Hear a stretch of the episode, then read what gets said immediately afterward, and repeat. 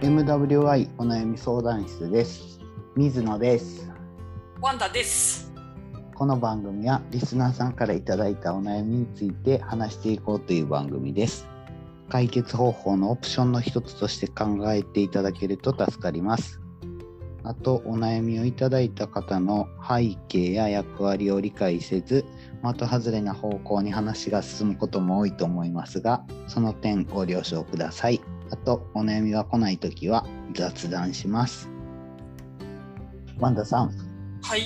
今日もメール来てないんですけどもあ、来てないんだ。はい、はい。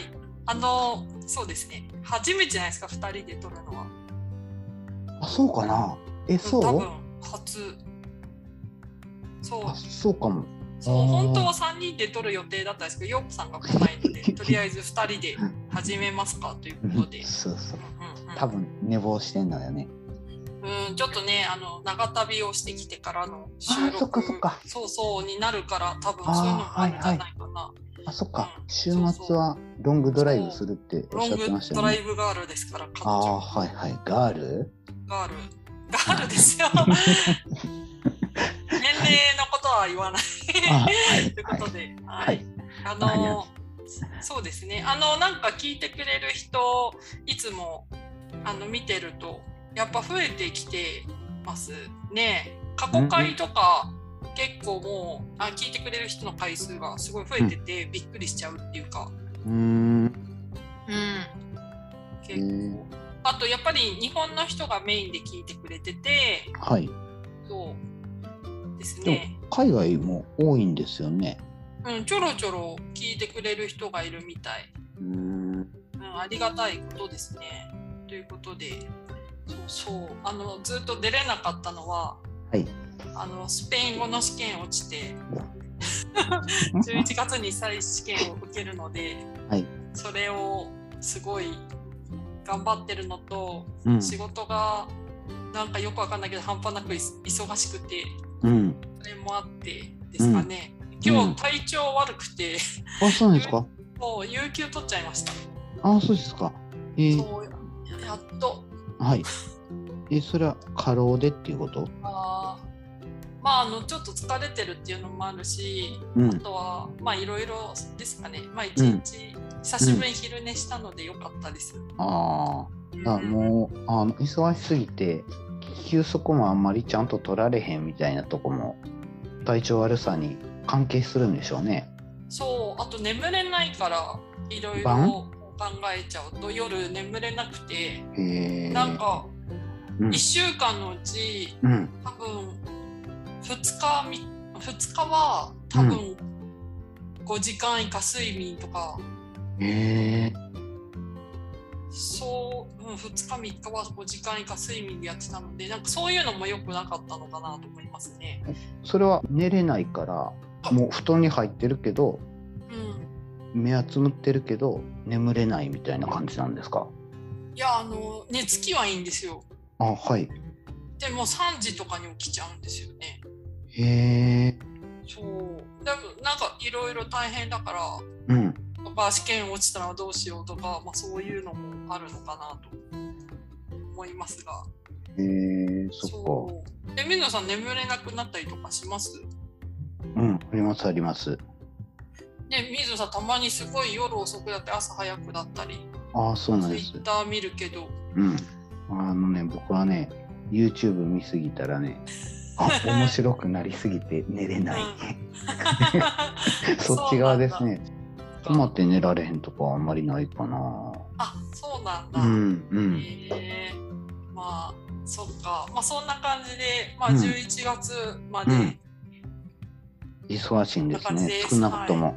うんそ。うですね。なので今日は時間をとって収録に参加して3はい人で久しぶりに話せるかなって思った思ら思ったらよくさん来ないから もうちょっと待って聞いたら話話す感じで。あ、そうですね。はい。はいあわかりました。はいで今日水野さんはい話したいって言ってたテーマ何でしたっけ、いや、今日はね、僕ね、最近ちょっと読み始めた本の関係で、7つの習慣っていう本なんですけど、うんうん。うん、この本を語るほどは読んでなくて読み始めたよっていうだけなんですけど、で僕が喋りたいのはなんかね人は変わりますかみたいな感じのことを話したいなって思ってるんですけど、うん。うん、で一回ねこの話しててうん。ワンダさんとちょっと口論になったみたいなことあったじゃないですか。口論っていうか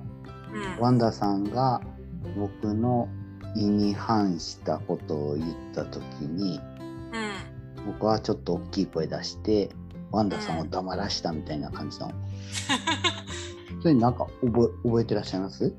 えっとそれは多分何回だっけ？多分19お悩みが来た回ですよ。時ですよね。19回。19回かなお悩み来た時ですよね。確か。19回か17回か。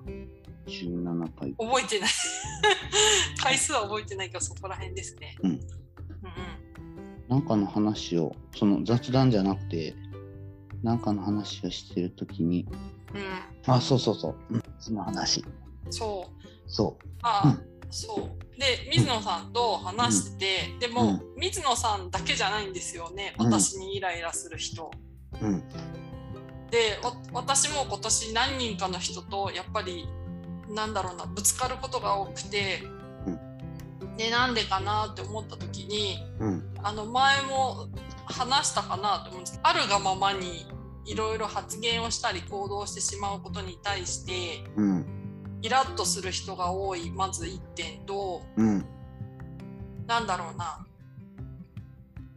その、まあ、そういうのがまずメインでイラッとさせてるのかなっていうのをまず気づいてうん。なんだろうな。みんな私をすごく枠にはめたかったりあとはかわいそうな人にしたかったりなんだろうな。いや婚活やるんだったらこういう風にしなよとかなんかいろいろこう意見をしたくなってしまう人がすごく多くてうん。それに対して多分私がちゃんと受け入れられないというかいやいやうん。まず私の話を聞いてよって切れるっていう。うん。そういうのが多くて。うん。で私自身もそこ悩んでてっていう時にちょうどタイミングよく水野さんがうん。なんだろういい意味で私にイライラしたからじゃあどうする、どうなんで？っていうのをちょっと深掘りして聞きたいなと思ってて。おはいはいはい。そうですね。うん。そう。で裏でもその話ちょっとしうんたでしょ？でうんうんうん。僕がイライラするとかっていうのにはパターンがあるなってなんか気づいたんですね。うん。イライラするっていうか気分を害するっていうかうん。そういうのにすごいパターンがあってそれはえっとね僕は逃げた時とかうんなんかずるいことをした時とか。例えば？どんなずるいことですか、あ例えばサボるとか。に逃げるとか。おおでそれは今もちょっと今日それがあったんですけどうん。僕土曜日の朝にプールに行ってるんです。はいはい。でそのプールってねもうえーっと体力全全力使い切るみたいな感じの激しい運動をするわけなんですよ。うんうん。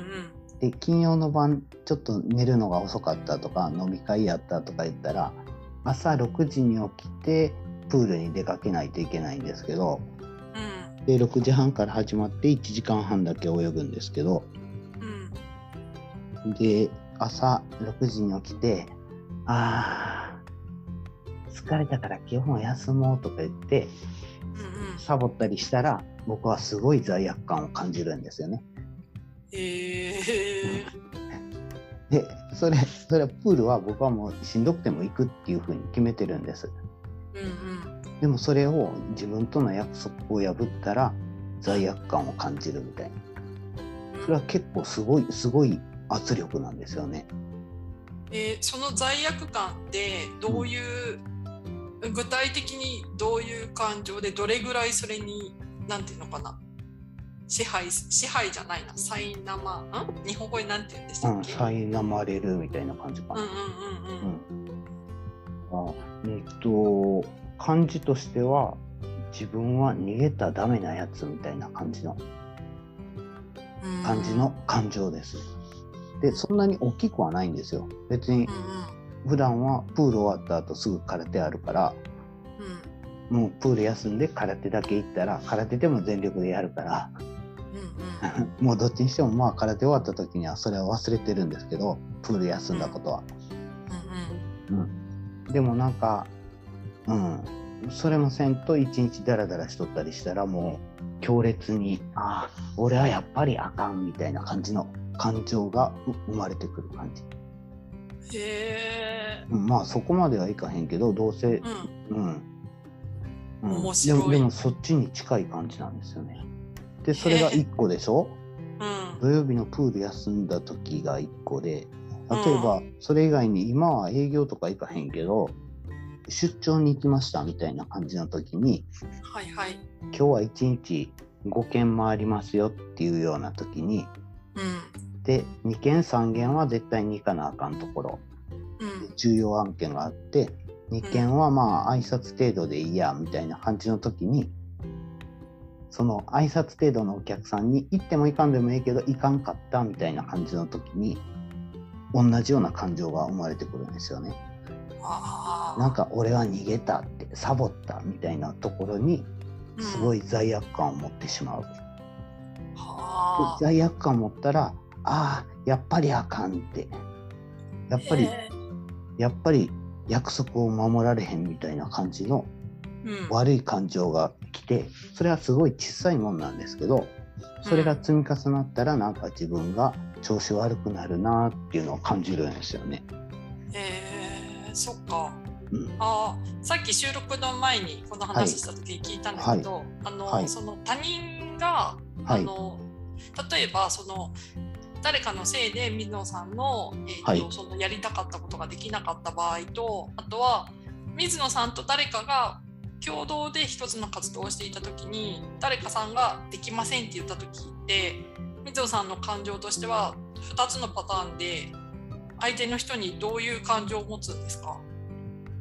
僕がやりたかったことを誰かのせいでできんかった。あった。水野さんの人水野さんが参加する水野さんだけの活動を、うん例えば誰かがうん。のそのなんだろう、うん、計画がずれてうん。水野さんができなかった。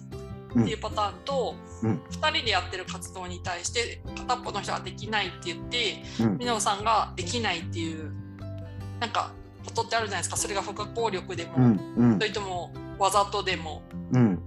うん、どういう感情を持つ2つのパターンで。あのね僕すごいねあの感情で生きるようにしてるんですね。うん。感感情を大切にしてるっていうか。で、うん。うん人に対して「お前のせいでなんとかや」っていうことは一切感じないんです。うんうんうん例えば僕が営業仕事で営業やってて事務所の人がミスしたから僕が謝りに行かなあかんとか。そういう時なんか社内の人がミスしてなんか問題が起こったとかそういう時に僕は一切責めないんです。うん。なんかどんどんどんなトラブルがあってもうん。お前のせいでこんなんなったって一言言う人多いじゃないですか。うん。うん、でも僕は一切それは言わないから多分1個目のその僕がやりたかったことを人のせいでみたいな感じの人のせいでできんかったみたいな感じのことはうん。全くちゃう心に留めへんかなみたいな感じで思うんですけど。うん。2個目2個目はどうですかね？2個目は2人で活動しとってその人ができへんから自分も被害被ったみたいな感じですよね。はいはい。うん、それもなんかもう一つピンとこうへんというかそこはなんか怒りポイントとかじゃない感じがするんですよね。おー。あじゃあ三野さんはうん、どういうところが怒りポイントなんですかね。今のその実際の活動でできなかったことに対してはうん別にそんなに怒るとかそういうことはないと思うんですけど、でも誰かに対してやっぱりイラッとしてしまうことがあるっていうのは、どこかのポイントに触ってるからですよね。その点で言ったらね僕はうん。逃げたらあかんとかそういう意識が多分強すぎるんやと思うんです。自分の中で自分との約束の中に。うん。で自分が逃げたら罪悪感を感じるみたいな。その意識が強いから人が逃げてるとかそういうのを見つけた時にうん。それあかんのにみたいな感じですごい怒りを感じるじゃないけど、ううん。んなんかそれが見えた時に過剰に反応するんやと思っていうことは私が結構その人間関係でもう3回我慢したら逃げるっていうのうはあんまり水野さん的にはそうそう。んうん、多分ワンダさんがシャッター閉めるっていうのは僕は意識ではそのああ確かにねそういう方法もあるよねみたいな感じで思ってるけどでも無意識の中ではそれは一番やったらあかんことやのにって思ってる節があるんです。多分そういうことなんちゃうんかなって、うそうなんだ。うん、なんかその点で言ったらなんかもう真逆でしょ？うん。うん、だからなんか意見がぶつぶつかってっていうか、うんうん。ワンダさんワンダさんはそれでそれが正しいって思ってて僕は僕でそれが正しいって思ってて、それぞれ2つとも対極にあってうん物事なんか問題があった時にまあしんどいことがあった時に逃げるか対抗するかみたいな感じの。うーうん。んでも多分水野さんみたいにそうやってうん。思う人は多いと思うんですよね。多分。だからイライラをぶつけて私にぶつけてくる人も比較的多いんじゃないかなと思うんですけどでもこれもさっきも言ったんだけど大体ぶつけてくる人って私が言いやすいから私に対してものを言いやすいからそうやってちょっと過剰に言ってしまう。でも私はそれに対してすごく反応してすごくあのなんだろう恐怖を抱かせる並みにあのブチギレるのでうん。あのでそれで相手の人がひるんで一切連絡が来なくなるっていうのがすごく多々あって。うん。あのだけど水野さんはそれをあじゃあなんで自分は今ここでイライラしたのかなとかじゃあどうしたらイライラしなくなるのかなとか、うんなんか私を変えようじゃなくて自分のイライラポイントを明確にしてそれで、うんじゃあしないためにどうしたらいいのかなってなんかいろいろ今活動されてるじゃないですか。そうですね。なんか僕は、うん、そうですね。ううんんうんうんでそういうことをする人って今までほとんど会ったことないのでうん私と本当にがっぷり四つでぶつかってくる人なんて誰もほとんどいなくてうんそういう意味では水野さんはすごい信用できる人だなって今回思いました。なんか人間的にすごく成熟した人なんだなって思いました。ああ、幼褒 めた褒めた。いやだってうんそうじゃなかったら、いやムカつくって終わりの人も多いから、うん。うん、なんかそういう意味ではすごくいいと思うしだってね私ぐらいの、まあ、40中頃から上になったら結構自分の価値観がもうがっちり決まってしまってなんだろうな自分を変えてまで他人を受け入れないって私タイプの人も増えてくると思うんですよね。うんそういう意味では水野さんは自分をすごくもっともっと良くしていこうって言っていろんな人と関わったりうんいろいろ自分との対話をしたりとかするっていうのはすごいなーって、うん、思いましたね。今回水野さんを褒める回ですね。そうですか。ああ、でも前以前も言ったと思うけど、僕は死ぬ時にああ幸せやったって死にますっていうのはもうずっともう中学生の時から意識意識したっていうかなんとなく決めたんですね。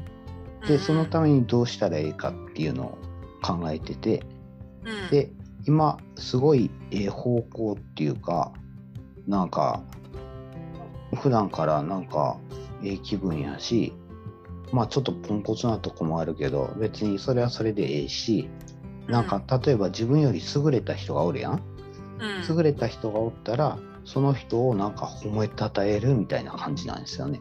羨ましいなとかそんなんじゃなくて褒めたたえてでなんかなんかあったら助けてねみたいな感じとか例えばお金持ちの人がおって外車に乗ってイエーイって言ってる人がおったら素直に「ああお金あるってええよね」みたいな感じで、うん、なんか、ううん。ん、羨ましいとか妬ましいとかそんなん一切思わずにただその人はそれを乗って嬉しそうにしとったら「ああええ車やね」ってもう素直に喜べるし、ううん。ん、なんかそんな感じでなんかだいぶ以前と変わったなとは思うけどやっぱりポツンポツンと出てくるだからわあの怒るとことかうん。なんかちょっとつまずくとことかそういうとこはやっぱりあるんですよね部分的には。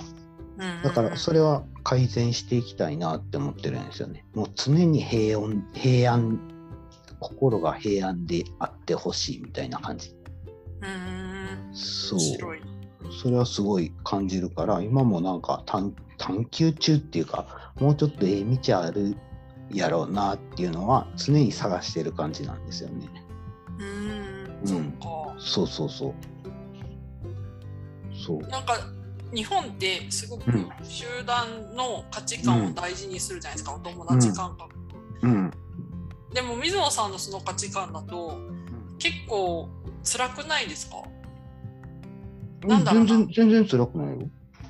なんか日本、私が日本に住んでる時は結構一般的な人っていうのは自分の友達グループを作ってうん。その友達グループの価値観がどんなにその世間一般と外れてても、うん。友達グループの価値観を大事にするっていう人が多くて、うん。それでそれも私あのはあなんだろうなそれは良くないんじゃないかっつってぶつかる ぶつかることあったんですけど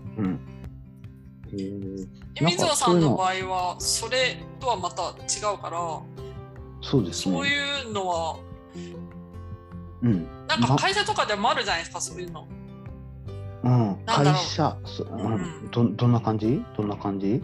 なんか上司が言ったことを上司が人間としてダメなことを言った時にうんうん。周りの人は「あそうですね」とか言ってるけどそれ、はいはい社会一般的に許せないでしょみたいなああ、はいはいはい。口には出さなくても。うんああ、今の会社はね、ちょっとまだ、あの、はっきりと全てをさらけ出すみたいなことはしてないんやけど、うん。うん、あのーまあ、僕以外の人は、その社長と僕以外の人は、ちょっと会社に物申したいとか、そんなんがあるんやろうなっていうのはうすうす気づき始めて、うん。それはなんか社長が怒り出した時に収集つかへんみたいな時があるみたいで、う うんん、そういう時にみんなは萎縮して萎縮してっていうかそれのうまいやり過ごし方はとりあえず1時間ぐらい黙っとくことやみたいな感じで 学んでるらしいんですね。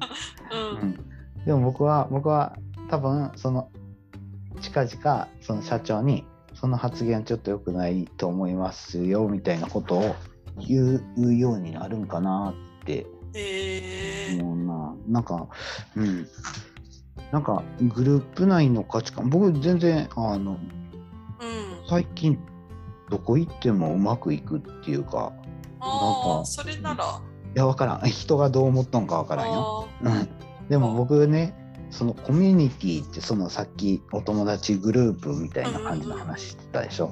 ーうん最近コミュニティについて話し合う機会があって知り合いと。で僕うん数えたらね小さいの回したら11個のコミュニティに入ってるんです。すごい。それ小さいの回したらね例えば水泳だけでも3個あるんですね。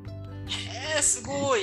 で水泳3個の水泳のコミュニティっていうのは1個は25年前から入入れてもらってる横浜のあの水泳の同好会みたいな感じなんですけど、うんそこは僕が関西から横浜に来て周りに知り合い全然おらへん時にうんどうやって知り合い作ろうって思って考えたんが水泳つながりなんですね。水泳の同好会ないかなと思って探したらあったからうんそこに入れてもらったんです。そしたらそこの同好会に外から入ってきたのは僕初めてでそれも、うんまあちょっと上の人ばっかりで僕はその時25ですごい可愛がってくれたんですよね。で唯一あの昔から水泳をしてますっていう人は僕だけやったんで。うん、だから僕がまあ、あの教えるじゃないけど練習メニュー決めたりこうやって泳いだ方がいいですよみたいな感じであのいやったりするような感じやったんですね。うんうん。うん、でもそこはどっちかっていうと大人から始めたまあ基本楽しみましょうみたいなクラブなんです。でもう一個あれさっき言ったっけ？その僕が土曜日行ってるうん。朝朝行ってる激しく泳ぐ水泳はそこは遠泳大会を目標に、そう。ですごい。あのうん。人によってはトライアスロンのその遠泳に向けた練習っていうかもうとにかく持久力を限界まで鍛えましょうみたいな感じなんです。すごい。そう。そこは僕はもうついていくだけ。とにかくついていくだけっていうかうん。うん、だから僕はそこに行ったら行ったら行ったでもう練習モードに入るからうん。あのそこでついていけるんですね。その日の体調なりに。でも僕の中ではそこに行くっていうことができないんですよね朝起きてそこまで行くっていうのができないっていうような。ですごい励ましてくれるんですよね。うんうん。水泳って個人競技やけどうん。その中であの上手な人も下手な人も大人から始めた人も最近始めた人も昔からやって、うん、もう国際大会出たような人もいるんですけどうん。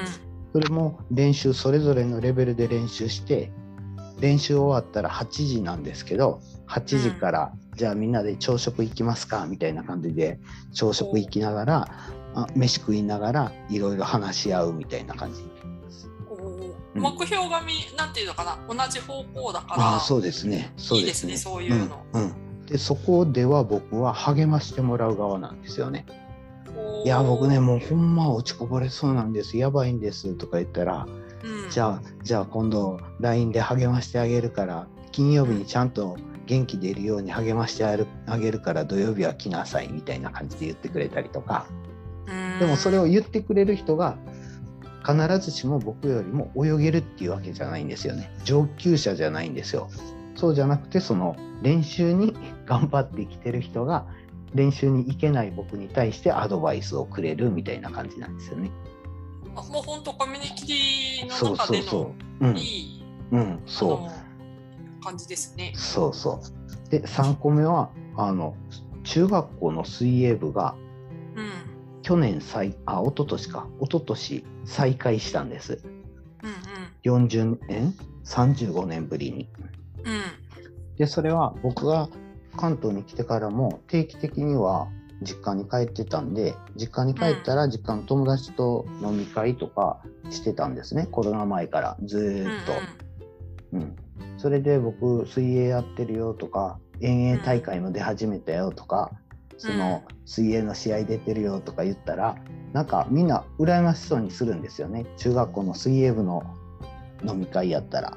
ええな、ええなって言うからじゃああの中学校のチームマスターズのチームを作ってそれで試合出れるようにしたらええやんとか言ったらじゃあやってやってって言うから僕が代表になってとりあえずチームを作って、うん、であの練習は一緒にできへんからうん練習は僕抜きでやってでうん。試合はみんなで一緒に出ようよみたいな感じで、うん。うん、そっちではリーダーっぽい感じなんそうでかですすね。それそこでは僕は代表で他の人はもうほんまに、うん、その水泳を再開できて嬉しい。でもそんなに熱意はないみたいな感じなんですよね、ううんん、だから水泳ね。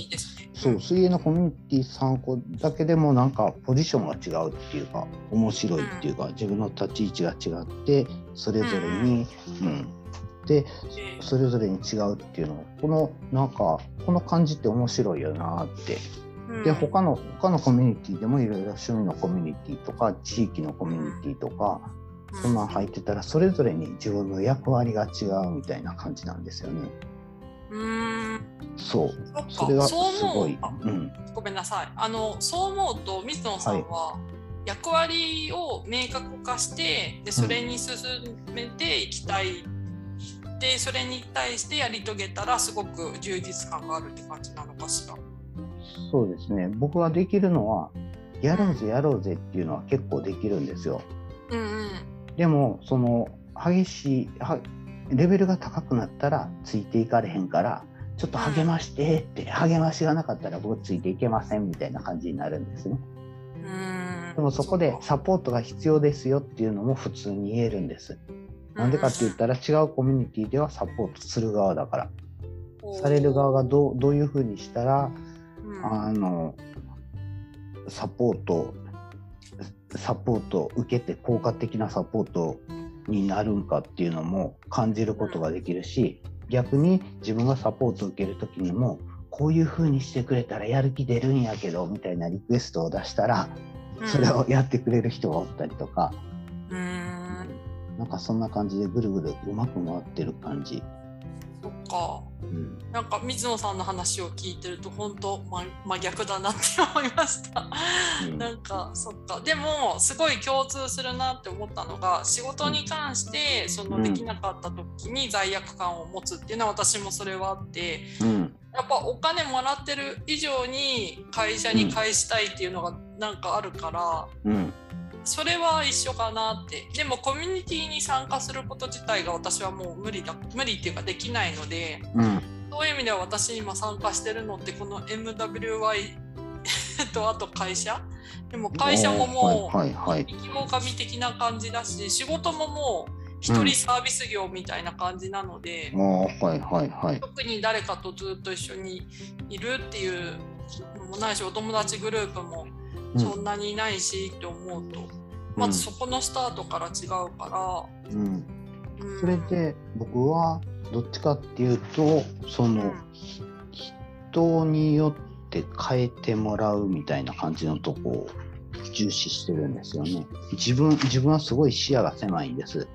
うんうん。だから一人でやってたらめっちゃ頑張って突っ走ったけど方向間違ってましたねっていうことが多々あるんですよね。うん。だから人,、うん。人に修正してもらいながら人の助けを借りながらなんかやるっていうのが、なんかここ、ここのとこってまあ大人になってからですよね。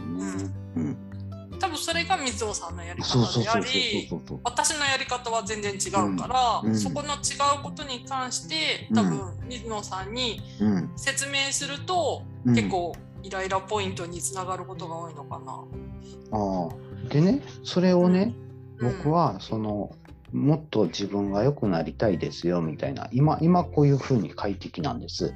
うん大部分は快適やけどそこでポツンポツンと出てくるそのうん不具合っていうか、それを直したいっていう気持ちはすごいあるんですよね。うんうんうん、だからワンダさんと喋ってなんなんか違和感あるなっていうのは常にかん常にじゃないけどたまに感じるんですよね。うんそこそこをなんかちょっとこう向上したい改善したいっていうか、うんうん。なんかその解決したいなっていう気持ちはあるんです。でもそれをするためにはなんか見つけるためにはその不快な部分を見なあかんから、うん、それはどうかなって思うけどでも多分それがなんか、うん、成長の成長のポイントっていうかまああの自分の中では、うん、成長のポイントっていうか自分に役立つことやなみたいな感じで思ってるんですよね。うん、うんうんそっか。そう。うんうん私もメキシコに来る前、あのはいなんていうんですかねあの日本にいるとやっぱうんりその同性愛の人に対しての差別的発言をよく聞くから、うん自分も多分でしかも新潟のすごい田舎にいたのでいくらその文化が開けてきたとしてもやっぱり近くの人の発言だったりっていうかので私自身もすごく差別を心の中で持ってたようなんですね。でメキシコに来た時に初めてあのこう結婚と同じ性で結婚してる人にお友達できたんですよ。うん。あと結構あめ地下鉄とかでチュッチュしてる人たちいて。うん。